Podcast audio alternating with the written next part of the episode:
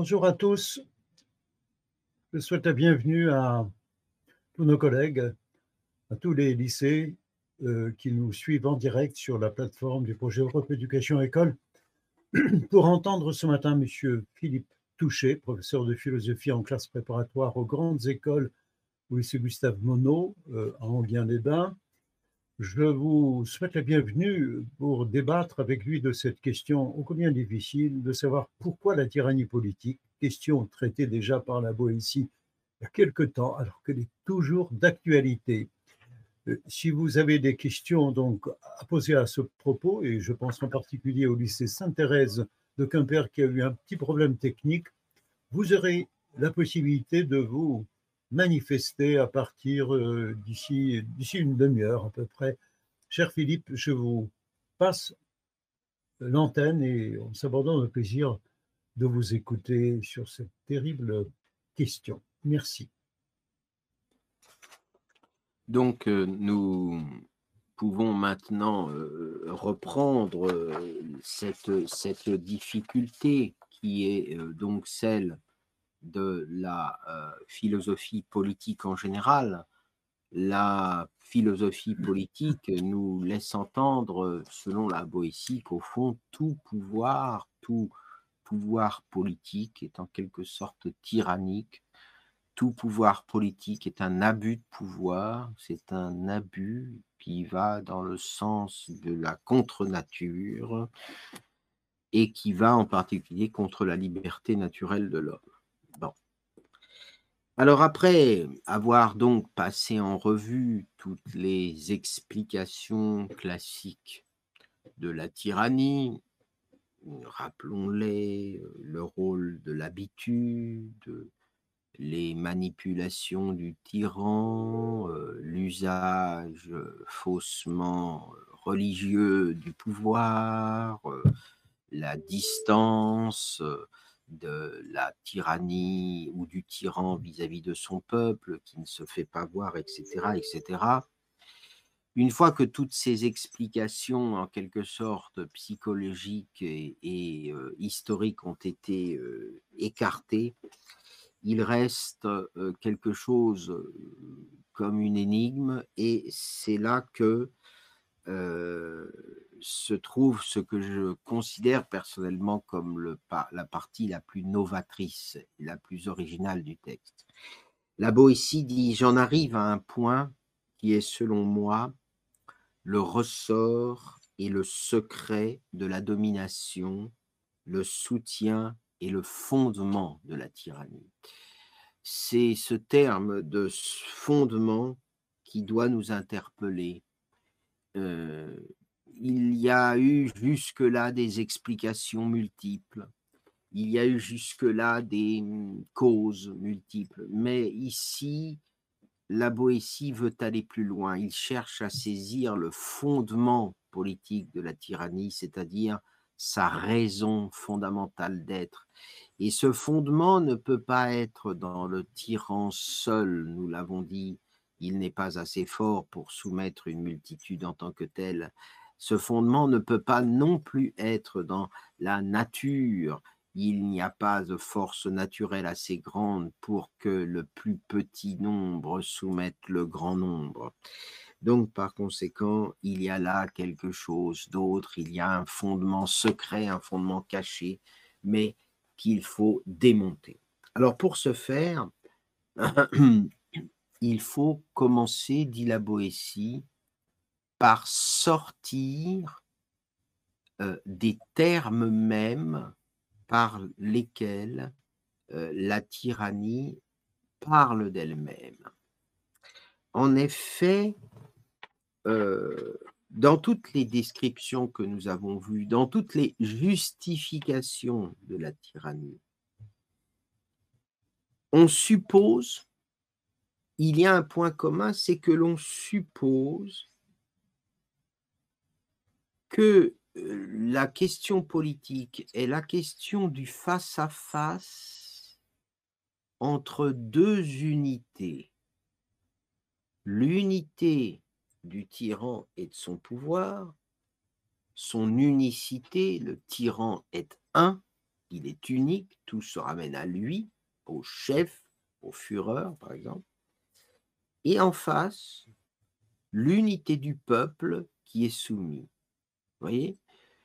La, la philosophie tyrannique, si je puis dire, est fondée sur un mot, un mot auquel on a tendance fondamentalement à croire, une représentation et un langage qui, d'une certaine manière, nous masquent la réalité de la mécanique tyrannique. Le tyran fait croire qu'il est un et que par conséquent il est seul. Et en face de lui, il fait par conséquent croire que le peuple est un et par conséquent il est une.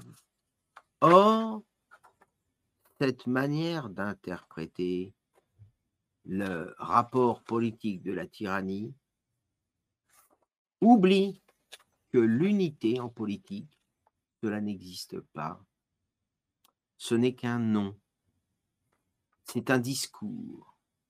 Au fond, la première des causes de la servitude volontaire, la première des causes de la tyrannie politique, c'est l'invention du mot un, c'est l'invention du mot de l'unité politique, c'est la croyance en l'idée d'une unité, qu'elle soit nationale, politique ou populaire. L'invention de ce nom masque la réalité du fonctionnement tyrannique. Et quelle est la nature véritable du fonctionnement de la tyrannie? C'est que la tyrannie a une structure fondamentalement sociale. Alors, comment expliquer cela? Le tyran n'est pas un, il n'est pas seul. Il est en réalité toujours entouré d'un certain nombre de complices, de sous-fifres, qui sont ces complices dans l'oppression,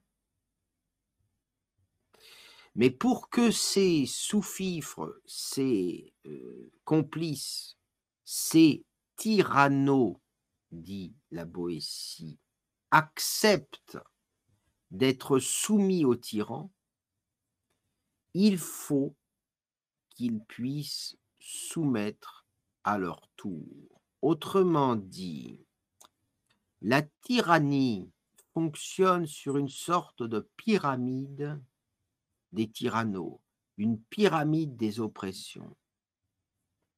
Sous le tyran, il y a des sous-tyrans qui acceptent d'être tyrannisés par le tyran parce qu'ils peuvent tyranniser à leur tour quelqu'un qui est sous eux.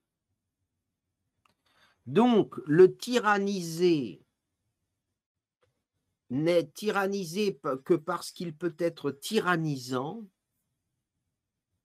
et ainsi euh, on descend du pouvoir de l'un, du premier tyran, du, tyran en personne, on descend le fil de cette euh, pyramide des tyrannies, hein, et descendant le fil de, cette tyrannie, on finit par atteindre la totalité du peuple.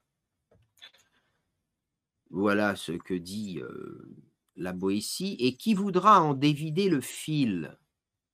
Verra que non pas six mille, mais cent mille et des millions tiennent au tyran par cette chaîne ininterrompue qui les soude et les attache à lui, comme Homère le fait dire à Jupiter qui se targue en tirant une telle chaîne d'amener à lui tous les dieux. Autrement dit, on ne tyrannise qu'un tyran qui lui-même est à la fois tyrannisé et tyrannisant.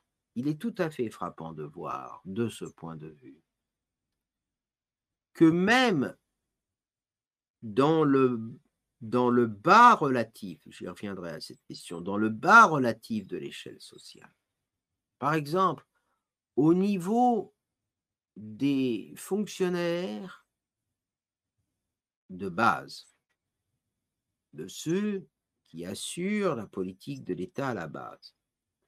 On s'aperçoit qu'il suffit qu'un fonctionnaire ou qu'un homme ayant une certaine fonction dans l'entreprise ou dans le service ait une part de pouvoir, fût-elle petite, on s'aperçoit que cette part de pouvoir, fût-elle très petite, fût-elle même simplement parfois le pouvoir d'ouvrir ou de fermer une porte, le pouvoir de signer ou de ne pas signer un papier, qui est pourtant petit pouvoir, eh bien néanmoins, même ceux qui ont un petit pouvoir ont une tendance spontanée à en user tyranniquement, c'est-à-dire à chercher à tyranniser en dessous d'eux et à montrer qu'ils ont un pouvoir supérieur à celui ou à ceux qu'ils asservissent.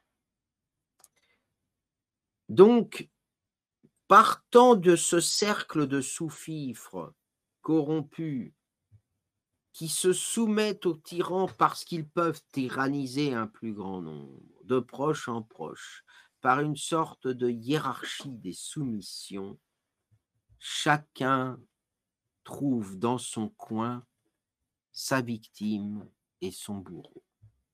Le tyran parvient à maintenir un pouvoir total en additionnant les soumissions multiples et partielles. Ce n'est pas tout le grand corps dans son ensemble qui est soumis à son pouvoir, c'est chaque membre qui, pour ainsi dire, étant à la fois soumis et maître, maître et esclave, peut ensuite maintenir le système de l'emboîtement des tyrannies. La Boétie conclut ainsi le tyran asservit les sujets les uns par le moyen des autres.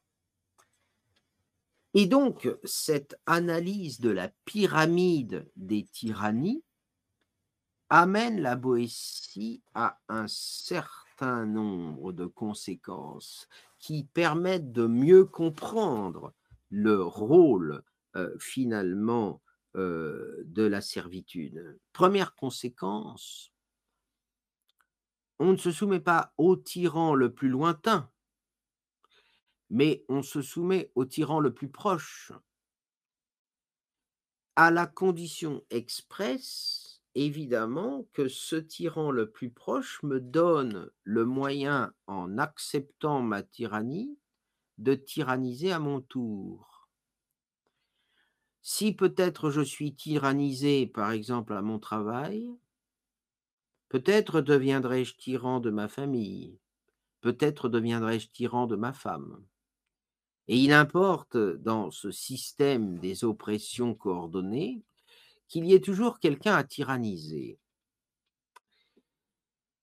Les hommes s'entre-tyrannisent donc en série et bien entendu, plus il y a d'hommes tyrannisés, plus il y a un nombre qui tyrannise, plus l'intérêt de chacun de ces petits tyrannos est, grand. Hein. Mmh. Finalement, pourquoi la tyrannie se maintient-elle? Parce que la hiérarchie des tyrannos fait que finalement, le changement du régime ferait qu'il y a beaucoup trop de gens qui, y pourraient, qui pourraient y perdre, qui pourraient perdre quelque chose. Deuxième conséquence, puisque on ne se laisse tyranniser qu'en tyrannisant. Plus on s'approche du pouvoir du tyran, c'est-à-dire plus on s'approche du haut de la pyramide, plus on est tyrannisé. Parce que, bien entendu, plus on s'approche du tyran lui-même en personne, plus la liberté est impossible. La liberté est d'autant plus perdue par les tyrannisants qu'ils ont beaucoup à tyranniser. Inversons maintenant les choses. Regardons le bas de la pyramide. La Boétie nous explique certes, les paysans, les laboureurs, les artisans, c'est-à-dire ceux qui cette fois ne sont pas dans les dernières strates du pouvoir, mais ceux qui sont cette fois au plus bas, ceux qui, ne, qui sont au plus bas de la société, c'est-à-dire ceux qui n'ont personne à tyranniser sous eux, ceux qui ne sont que tyrannisés et ne peuvent pas devenir tyrannisants. Eh bien, ceux-là, paradoxalement, sont dits d'une certaine façon la Boétie plus libres. Ils sont plus libres parce qu'ils n'ont personne à tyranniser en dessous. Ils subissent la servitude, mais ils ne peuvent pas relayer la servitude. Ce sont ceux qui ont le moins à perdre de la servitude si elle venait à disparaître. Là, je vous lis euh, euh, un extrait, là encore, du texte de La Boétie, car à vrai dire, s'approcher du tyran, est-ce autre chose que s'éloigner de sa liberté Et pour ainsi dire, embrasser et serrer à deux mains sa servitude? Qu'ils mettent un moment à part leur ambition, qu'ils se dégagent un peu de leur avidité, et puis qu'ils se regardent, qu'ils se considèrent eux-mêmes, ils verront clairement que ces villageois, ces paysans, qu'ils foulent aux pieds, qu'ils traitent comme des forçats ou des esclaves. Ils verront, dis-je, que ceux-là, si malmenés, sont plus heureux qu'eux et en quelque sorte plus libres. Le laboureur et l'asservi, et l'artisan, pardon, pourra, je reprends, le laboureur et l'artisan pour asservi qu'il soit, en son quitte, en obéissant. Voilà. Le laboureur et l'artisan, certes, sont asservis, mais ils n'ont qu'à obéir. Ils n'ont pas à tyranniser à leur tour. Ils n'ont pas à relayer la servitude générale. Et donc, vous voyez que d'une certaine façon, ce sont dans les couches les plus basses de la société que, que j'y et là seulement l'espoir de la liberté. Ce qui est en train de nous dire euh, la Boétie, c'est que d'une certaine façon, la liberté, si elle peut renaître, et elle doit pouvoir renaître, la liberté, si elle peut renaître, ne peut renaître que en partant des classes les plus exploitées, les plus soumis de la société, parce que ce sont les seuls qui n'ont rien à perdre de l'effondrement euh, de l'ancien régime. Les plus soumis sont les plus libres. Voilà, en quelque sorte, le paradoxe, non pas d'une liberté actuelle, mais d'une liberté à venir, euh, d'une liberté qui pourrait, d'une certaine façon, retrouver le sens de la solidarité entre les hommes, parce qu'ils n'auraient plus rien à à perdre parce qu'ils n'auraient plus rien à défendre dans leur servitude. Troisième conséquence, des moindres d'une certaine façon, il n'y a aucune prescription d'ordre politique chez la Boétie. Je veux dire par là que ce n'est pas quelqu'un, il le dit à plusieurs reprises, qui va étudier les différents régimes politiques en proposant le meilleur. Ce n'est pas quelqu'un qui va construire un traité de la meilleure politique, ce n'est pas quelqu'un qui imagine la cité idéale. il se contente de faire d'une certaine manière ce travail que nous avons vu, qui est un travail d'observation des faits, d'anthropologie du pouvoir. Il n'est pas là pour donner des solutions. Mais on peut néanmoins lire en creux ce qui se trame dans ce texte absolument extraordinaire par sa modernité. Ce qui se trame dans ce texte, en creux, sans que jamais il le dise, c'est que une cité politique libre, une cité politique vraiment émancipée, ne pourrait être qu'une cité fondée sur la réelle égalité et liberté entre les hommes. Il n'est pas possible de construire un peuple sans servitude s'il n'y a pas une égalité fondamentale, une égalité fondatrice en termes de droits, en termes de biens et en termes de moyens. La société non aliénée à venir ne pourra l'être d'une certaine façon que si elle restaure la stricte égalité des égaux, que si elle fonde le peuple sur une égalité absolue. Nous entendons là une hypothèse en creux qui n'est jamais explicitement donnée comme telle, mais nous entendons là évidemment une hypothèse en creux qui sera celle notamment de Rousseau dans le contrat social. Nous ne savons pas si Rousseau a lu la Boétie, mais ce qui est certain, c'est que dans le livre 1 du contrat social, Rousseau prend le soin de montrer qu'avant de se demander quel roi ou quel prince ou quel gouvernant un peuple doit se donner, il est bon d'examiner d'abord, dit-il, l'acte par lequel le peuple est un peuple. L'acte par lequel le peuple est un peuple est l'acte par lequel l'égalité absolue des citoyens est constituée comme le fondement de l'état civil.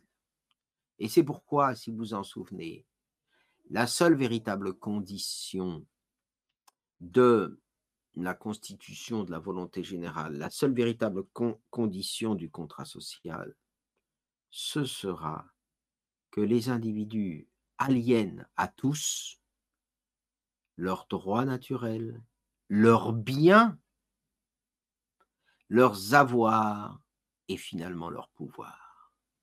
L'aliénation du pouvoir de tous à tous est le seul moyen de la reconstitution d'une liberté politique. Comme tous donnent à tous, personne ne donne à personne, et chacun, dit-il, dit Rousseau, est aussi libre qu'auparavant.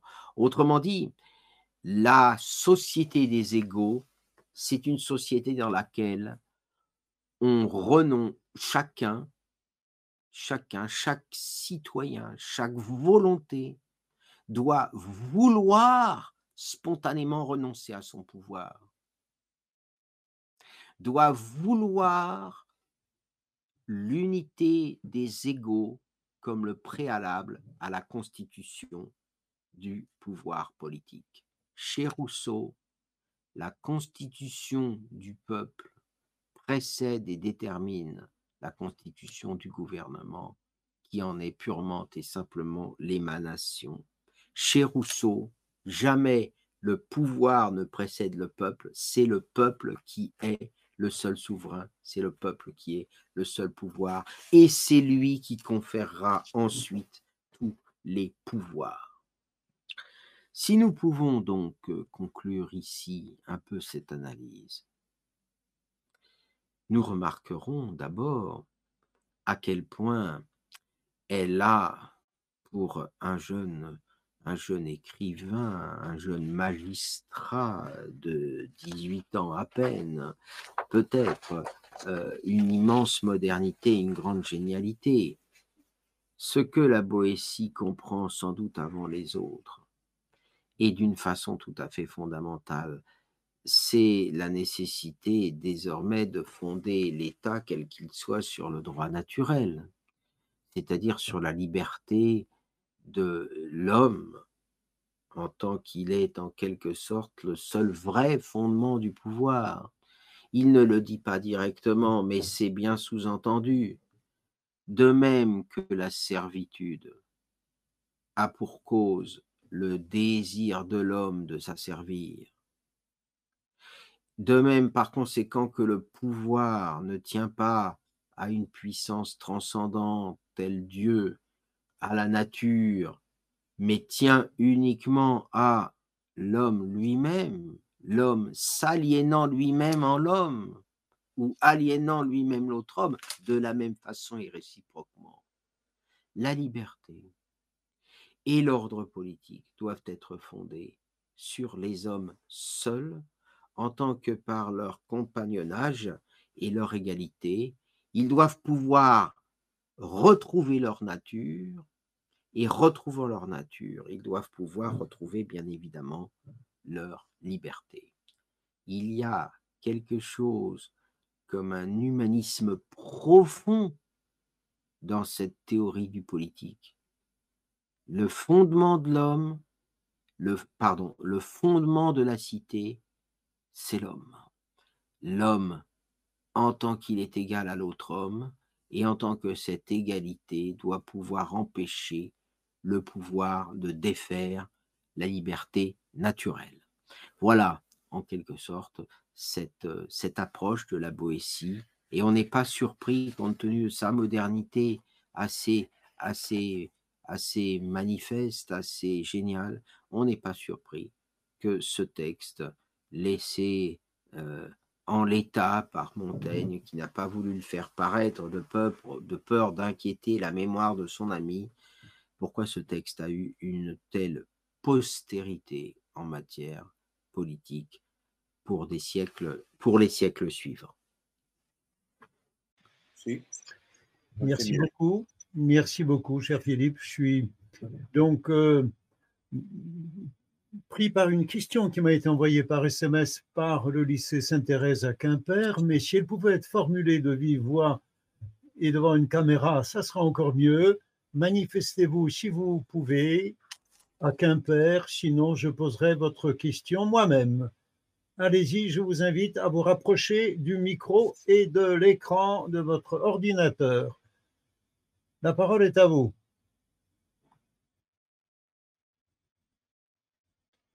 C'est bon. Allez-y, on vous écoute.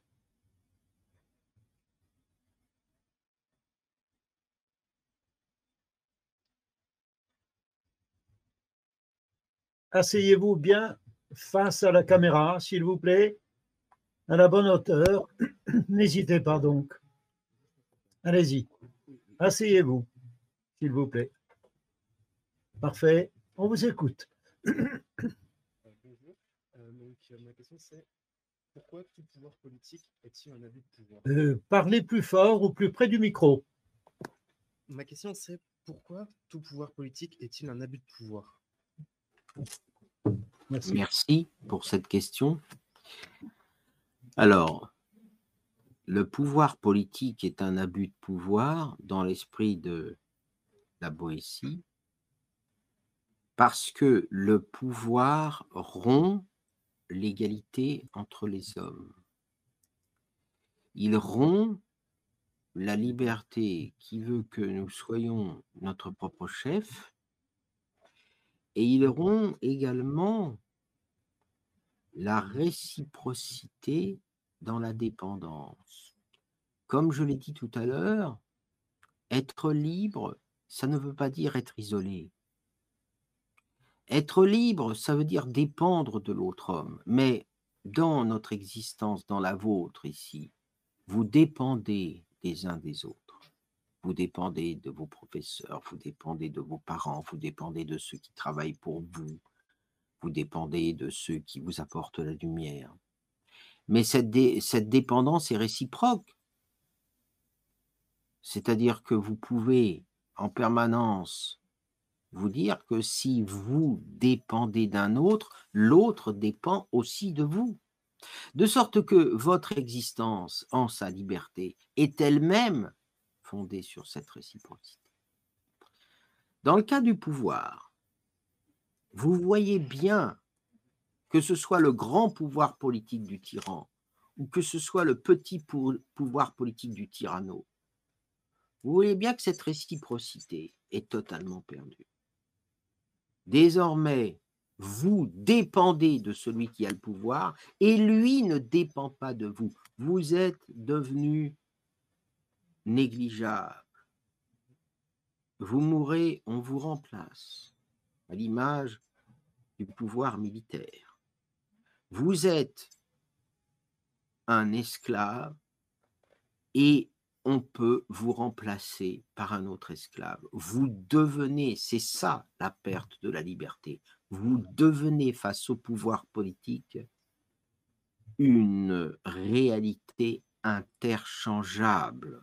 Et c'est cela qui explique que tout pouvoir politique, parce qu'il rompt la réciprocité, tout pouvoir politique est dans l'esprit de la Boétie tyrannique. Il est tyrannique parce qu'il rompt la liberté au sens du réel compagnonnage. Et donc, ça veut dire aussi qu'à l'inverse, euh, la véritable manière de construire une société, ça doit être certainement dans cette réciprocité horizontale des hommes les uns avec les autres.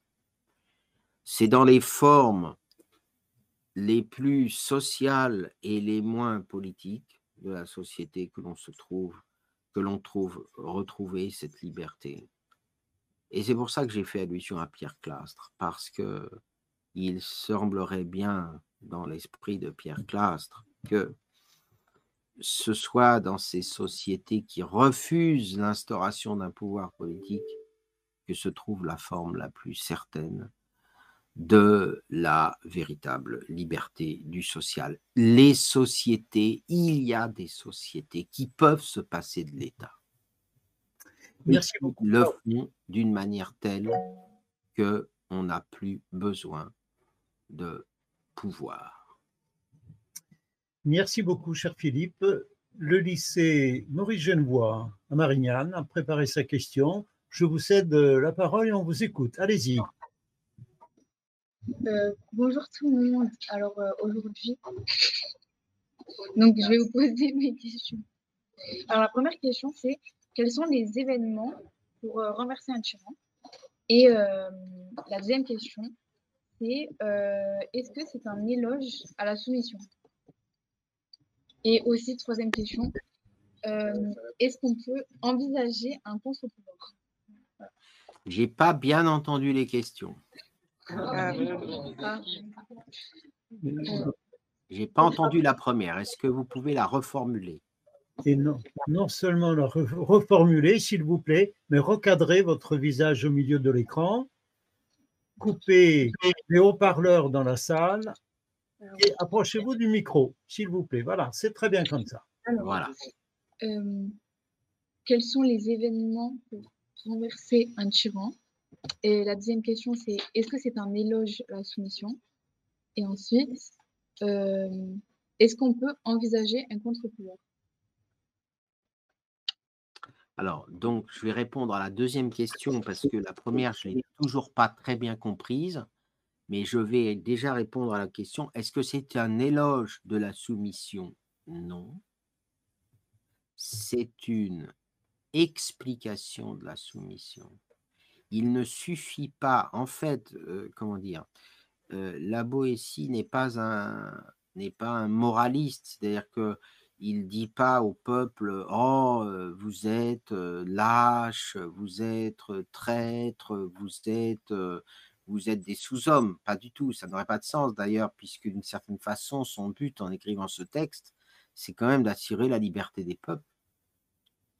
Par contre, il est nécessaire de comprendre le mécanisme de la soumission pour pouvoir le dépasser. Parce que le problème de la servitude volontaire, comme je l'ai un petit peu expliqué tout à l'heure, c'est que l'homme soumis, l'individu qui est soumis, ne sait pas qu'il est soumis. Il n'a pas conscience d'être dans la servitude parce qu'il a oublié complètement sa liberté.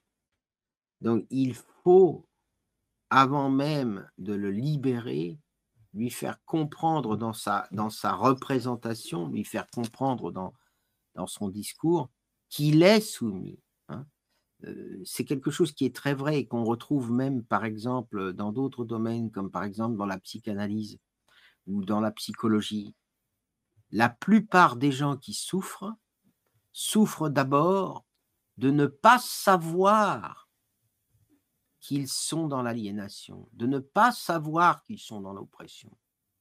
La plupart des gens qui sont dans une oppression, qu'elle soit familiale ou autre, par exemple, ne n'interprètent pas nécessairement cette oppression comme une oppression. Et donc, le travail de, de, de, la Boétie, c'est pas du tout de rendre un éloge à la soumission, mais c'est d'expliquer le mécanisme de la soumission il faut qu'il explique au peuple pourquoi il est soumis. Et la deuxième question, y a-t-il des contre-pouvoirs? Alors, c'est quand même une vision très pessimiste que celle de la Boétie. D'une certaine manière, il pense que le seul contre-pouvoir possible, c'est le peuple en bas. Le seul contre-pouvoir possible, c'est celui qui peut ou qui pourrait perdre totalement tout sauf la liberté. Donc, parce que l'idée de contre-pouvoir, hein, ce n'est pas tout à fait la même chose. L'idée de contre-pouvoir, c'est l'idée qu'il y aurait à l'intérieur de la société des pouvoirs intermédiaires, des corps intermédiaires qui pourrait, d'une certaine façon, limiter le pouvoir tyrannique de l'État. C'est ça l'idée de contre-pouvoir. Hein. l'idée de contre-pouvoir, c'est par exemple que dans notre société, admettons, les syndicats sont des contre-pouvoirs. Les journaux, la, presse, les médias sont des, seraient des contre-pouvoirs. Bon la thèse de la thèse de la Boétie, c'est qu'il n'y a pas de contre-pouvoir dans la société, sauf ceux qui n'ont plus rien à perdre, ceux qui n'ont plus de pouvoir tyrannique en dessous d'eux. Alors que peut-être que les puissances intermédiaires, les corps intermédiaires, les magistrats, les, les, les pouvoirs locaux ont encore quelque chose à perdre et donc maintiennent peut-être la soumission. Merci beaucoup. Je me tourne vers les élèves du lycée Jean-Pierre Vernant à Sèvres. Ont-ils une question eux-mêmes ou Antoine Châtelet qui les accompagne? Oui, absolument.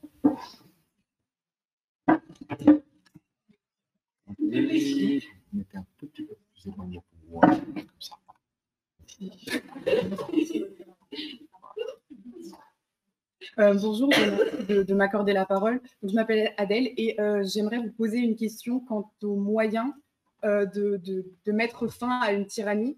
Parce que donc, selon la Boétie, ça serait simplement par le fait de prendre conscience de l'oppression. Alors, bah, on a vu que quand même dans, dans l'histoire, la majorité, à chaque fois qu'on a voulu mettre fin à une tyrannie, c'est passé par bah, par de, des formes de violence, des révolutions violentes, et enfin même d'autres penseurs de l'aliénation, par exemple Karl Marx, du coup, qui invite non seulement à prendre conscience, mais aussi à, euh, à agir, à être euh, pas seulement passif.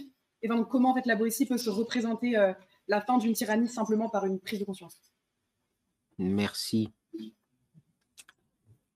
Alors, d'abord, puisque vous faites allusion à Marx, euh, il faut euh, bien rappeler que les marxistes eux-mêmes se sont beaucoup inspirés de l'analyse de la Boétie, notamment parce que euh, il, y a dans l'analyse de la Boétie cette idée que la révolution ne vient absolument pas d'elle-même et qu'il faut euh, en quelque sorte, euh, il ne suffit pas, par exemple, d'être exploité socialement, il ne suffit pas d'être un, ouvrier exploité socialement ou économiquement pour faire la révolution. Pour faire la révolution, il faut constituer une conscience de l'exploitation. Et donc, ça va tout à fait dans le même sens de ce que dit la Boétie, c'est-à-dire que là encore, j'y reviens, la conscience de l'exploitation n'est absolument pas le fait de l'exploiter. parce que, au contraire, le fait de l'exploiter, c'est qu'en général, il finit par la coutume, par faire de son, de son exploitation une seconde nature.